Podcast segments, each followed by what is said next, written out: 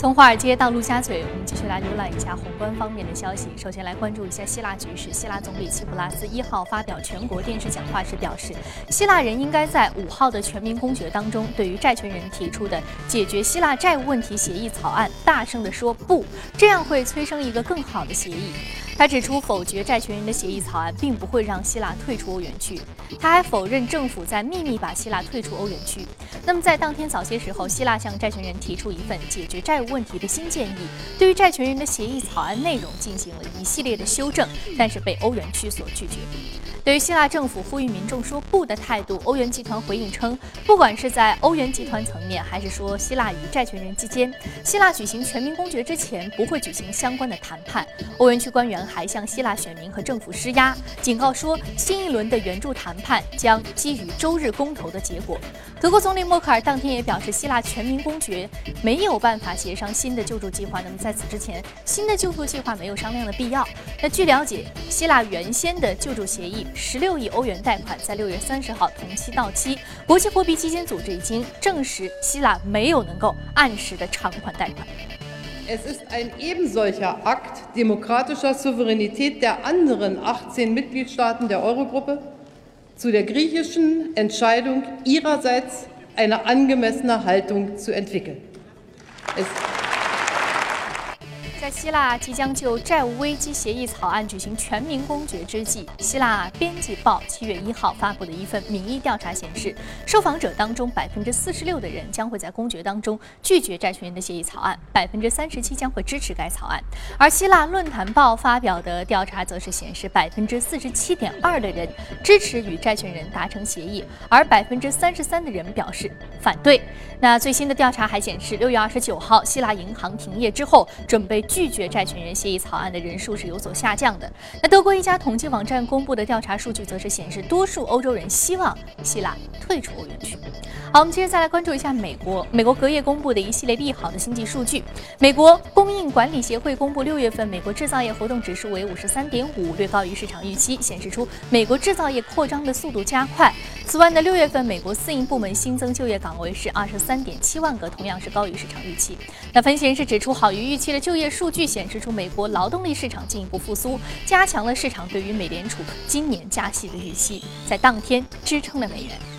而受到美联储加息预期升温以及希腊债务问题等等因素的影响，美股市场上半年持续震荡为主要的基调，行情陷入焦灼的状态。标普五百指数年内仅是上涨了百分之零点二，几乎是原地踏步，并且创下了五年以来最差的同期表现。不过，在大势疲软的背景之下，仍然出现了不少涨幅高涨幅的金股，其中呢，有以 IT 行业和医疗保险板块的个股居多。分析人士认为，美国经济的强劲表现足以支撑美股进一步走强，预计随着不确定性因素逐步的消除，市场将会在下半年突破上半年的震荡区间。好，接着我们再来关注一下印度。据印度媒体报道，印度铁道部部长普拉布日前表示，印度将会在未来五年投资一千两百亿美元，用于发展和升级印度的铁路交通。由于建设铁路需要大量的资源，印度政府已经决定引进外商投资铁路交通的部分业务，比如说啊，车厢制造、火车站的修建、城际铁路和高铁线路的建设等。好，刚刚我们浏览完了宏观方面的消息啊。刚刚我们看到美国公布的一系列利好的经济数据，无疑将会助推美股的一个比较利好的表现。果然是隔夜三大指数是全部出现了上涨的格局。那么接下来呢，我们具体的涨幅和具体的市场情况，我们马上来关注到的是第一财经驻纽约记者葛维尔在收盘之后给我们发回的报道。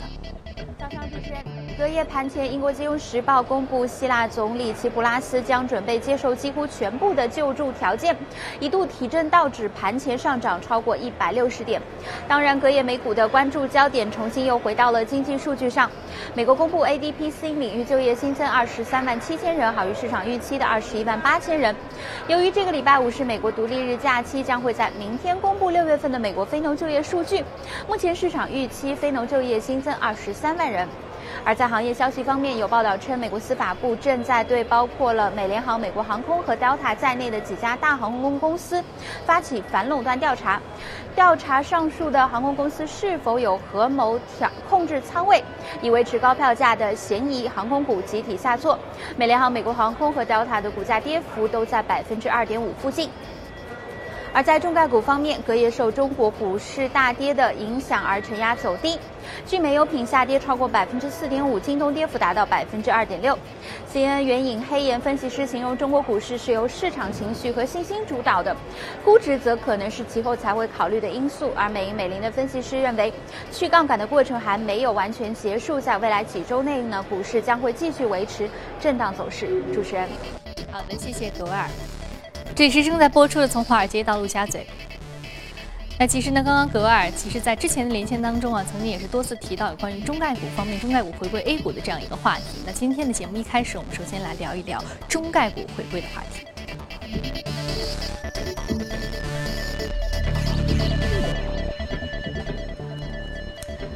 今天我们请到现场的嘉宾是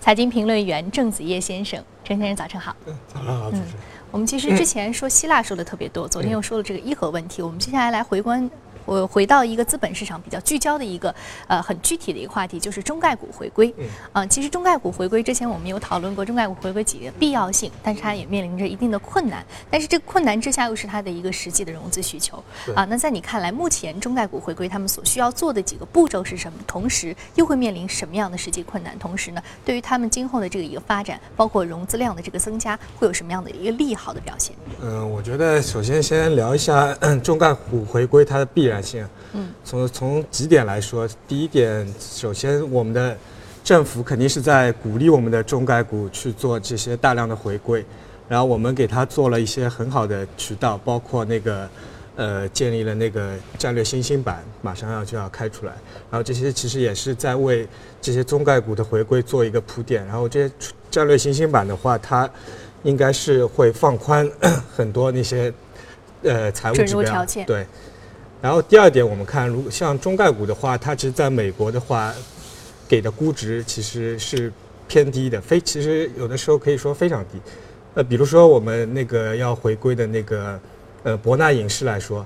它那个私有化的那个价格的市值对应的是五十亿人民币左右。然后我们看我们这边 A 股和它同类的，像那个华谊兄弟，像那个光线传媒。像那个博纳影业，它每年的营收其实是大于那个光线传媒的，但光线传媒在我们 A 股的话，最高的市值给到过五百亿的市值，两两两边的差距拉到了十倍这个这个样子。所以说，对上市公司来说，如果它估值过低的话，肯定是会造成很多融资的困难，因为我没有办法做再融资了。其实就是，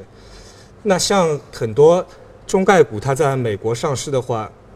很多其实也是一些研发型企业，比如我们等会儿会聊到那些半导体行业，他们其实需要大量的研发支出，然后我需要做一些很多的再融资，所以你看很多那个呃这些企业其实都回来了，像展讯啊、瑞迪科啊、中芯微电子啊这些都做了回归。然后还有一点看，其实造成这些估值低的原因，我们去看，其实很多我觉得是因为国外投资者对我们。一些国内的企业不太熟悉，他对，他不是很了解。嗯，其实我就举一个例子，我们看这次，呃，宣布私有化的二十多家企业，然后其中有很大的一部分是做游戏方面的，是手游啊、网游啊。其实我看，其实国外的投资者对我们这些企业，它的盈利模式确实比较陌生，对，很难理解，他很难想象我们拿着一个手机在那边玩游戏。然后这个公司可以赚这么多的钱，嗯，对他们来说就非常难以理解。思议的。对，因为其实我，你看像西方的，他们玩游戏主要还是通过客厅，Xbox Xbox 对，然后 PS 啊这些，然后其实主要还是几个朋友啊在一起，然后一起玩。这个其实让我想到，想到其实你你看我们国内我们平时我们玩的那个社交软件都是微信。嗯，但微信的话，它其实主要在于那个私密性比较好一些。对。然后在国外的话，他们主要还是都是 Facebook。嗯。更在于人与人的互动。互动交流。对。交际圈的一个扩展。对。所以用他们的思维来看我们的那些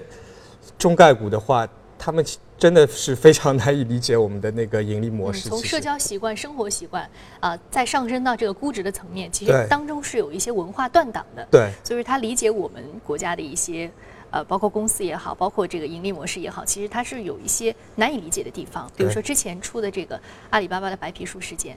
呃，其实这个 CFO 蔡崇信就出来来解释我们这个盈利模式到底是什么样的。但对于美股投资人来说，可能当中还是会有一些信息鸿沟需要去弥合的。那如果说这些公司回到 A 股市场，可能这样的这个信息鸿沟就不存在了。对，嗯，那还会遇到什么样的一个困难呢？比如说它的股权结构啊，对，或者说其他的方面。其实我看前两天那个采访京东的那个刘强东，他也说了，其实京东他是说他是不愿意，也不想回归 A 股市场的，因为因为你首先你回归，你要做这这个私有化的过程，那个需要支付的费用其实还是比较大的。然后我们可以看到，像陌陌的话，他刚刚做了那个私有化的那个协议，然后就马上遭到了美国的那个集体的诉讼。啊，因为这里面国外的投资者可能会以为你是到我们这个市场是来做圈钱的，因为因为你就只有六个月嘛，而且很多你看那那些中概股，它其实最后的私有化的价格是远远低于当时的那个发行价的，所以肯定会导致那个国外的投资者有一些抵触，这个是肯定是面临比较大的困难。法务方面的困难，对，然后还有本身它的这个资本结构的困难，对，股权结构的困难，然后还有它那个退市的费用，其实也是费用也是比较庞大的。所以说，面对一些机遇和挑战啊，这一波中概股回归，接下来会有什么样的一个走势？我们的节目也会跟踪为您报道。好，接下来我们再来关注到的是隔夜领涨的板块个股分别是什么？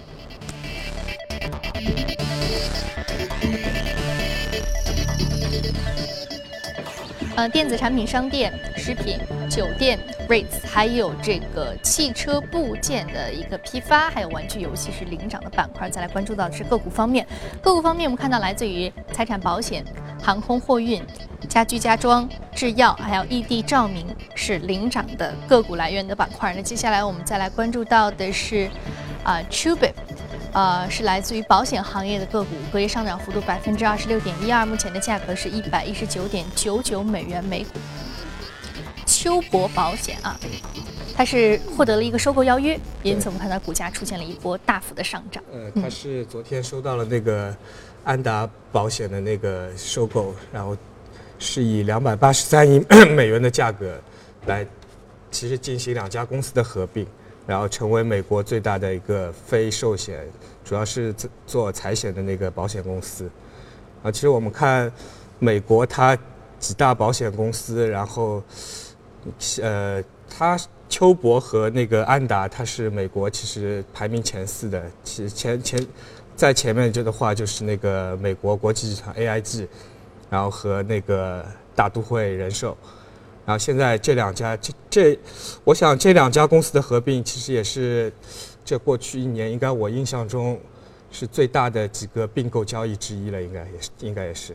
嗯，比较大的一个保险行业的并购交易。对，嗯，那对于整个保险行业的格局呢，会产生什么样的变化？嗯，这两家公司的合并的话，就是他们就组成了美国最大的那个非寿险的那个保险公司，然后会提升他们整体的运营的效率。然后在那个整个国际的市场上有更大的协同作用。嗯，好的。那我们看到，在这个这一波这个并购之后呢，可能会产生美国最大的一个非寿险公司啊，对于这个协同效应，还有包括整个运营的效率的提升是比较好的一个正面作用。接下来浏览一组最新的全球公司资讯。丰田汽车周三表示，预计2015年美国汽车行业的总销量将会达到1700万辆左右，创下了至少自2005年以来的新高，甚至有可能创下自2001年以来的新高。丰田还预计，美国汽车行业六月的总销量将会达到148万辆左右，较去年同期增长4.5%。世界最大的葡萄酒制造商美国星座集团周三发布财报称，得益于 Corona。与 Modelo 啤酒的这个销量的增长，第一财季盈利增长百分之十五点四，调整之后每股盈利为一点二六美元，高于分析师此前的预期。当季营收增长将近百分之七，至十六点三亿美元。星座集团还宣布将以大约三点一五亿美元的价格收购葡萄酒品牌 Memono。还有世界最大的谷物食品制造商的通用磨坊公司周三发布财报称。第四财季调整之后，每股盈利为七十五美分，好于市场预期，但是呢，营收仅仅是增长了百分之零点四，至四十三亿美元，不及预期。德国汉堡一地方法庭周三裁定，Google 旗下的视频共享网站 YouTube 必须要阻止用户发布侵犯版权的内容。那该诉讼最初是由德国艺术版税征收机构 GEMA 提起的。二零一二年四月，德国汉堡的一家低级法院已经做出了裁定，称 YouTube 对于用户上传的内容负有责任，要求 YouTube 安装过滤工具，能够识别出 GEMA 的所有作品。好，刚刚我们简单的纵览了一下。有关于公司方面的一些消息啊，接下来我们再回到资本市场。今天我们重点来聊一聊半导体行业的投资机会。我们首先通过盘面了解一下相关个股的一个涨跌幅情况。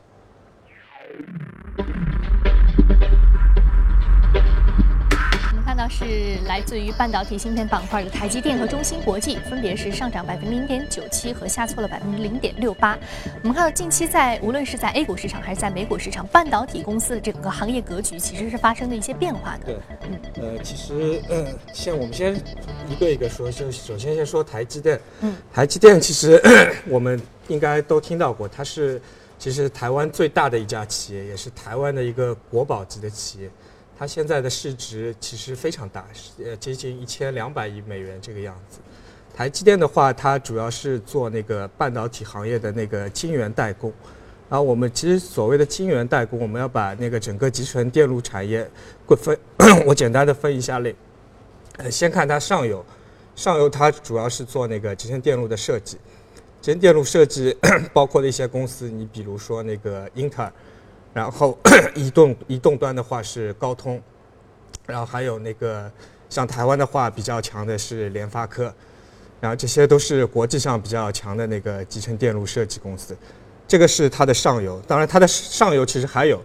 是主要是做架构的。你像其实我们以前主要是主要的那个电脑芯芯，其实还主要是电脑芯片，其实。呃，电脑芯片的话，它以前主要是做，主要是那个 X 八六架构，就是就是我们以前说的什么几八六啊、几八六啊这样的一个，它是英特尔的。然后现在，因为我们移动端发展的特别快，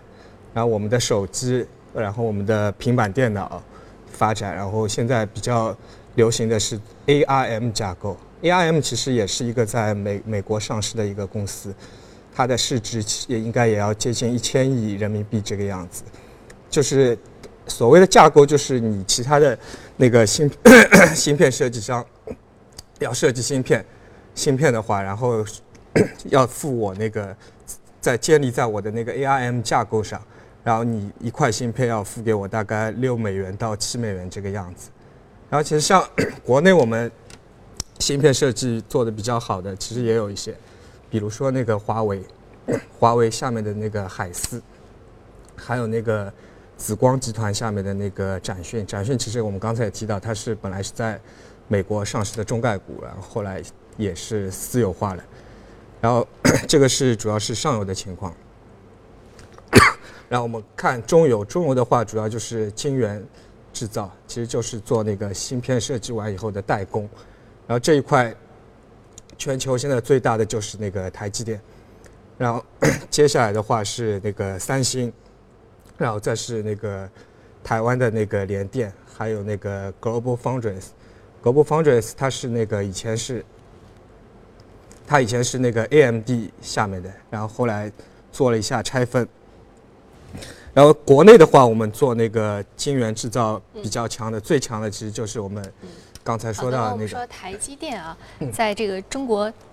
这个台湾市场。啊，是一个比较龙头的企业。对。那另外，我们再看到另外一只个股，就是这个中芯科技。中芯科技这只中概股，其实在过去六年呢，其实有一个比较好的一个表现啊。那三年最高的涨幅是达到了百分之三百之多啊，是翻了三倍。对。啊，那这一家公司，就像你刚刚所说的，整个半导体行业，它一个行业格局所占的一个地位是什么样的？嗯，它是其实是我们现在国内最大的那个晶圆制造的那一家企业。其实它。整个是其实和台积电也是处于一个比竞争的关系。就我们看它在过去这两年涨幅其实有一个很大的表现，然后主要是受益于我们现在整个国家的大的产业的思思路，就是一些那个集成电路的话需要国产化。其实我们也知道，从棱镜门事件以后，整个国家的 信息安全的这个门槛一下子提高了，行业技术要求也提高了。对我们很多东西都是在促进它的国产化。国产化率。对，其实我们，其实我也仔细看过那个中芯国际它的那个今年的一季报的展望，它也是提到了现在它原来的话，它主要的客户还是国外的客户，然后现在现在的话，它百分之四十五的客户都来自于国内了。其实我们看，我们刚才提到芯片设计嘛，其实这次有一家 A 股的新新股上市，它主要是做芯片设计的，呃，名字好像叫呃全智科技。那我也看了它的招股说明书，它在那个一三年、一二年、一一年，它主要的大的客户其实都是台积电，占了大概百分之六十到七十这个样子。然后到一四年以后，它现在台积电的比例在逐渐的往下降，然后。降到大概现在是三十到四十这个样子，然后中心，中心的话，它的那个销售在往上增长，其实这也表明了我们现在国内很多的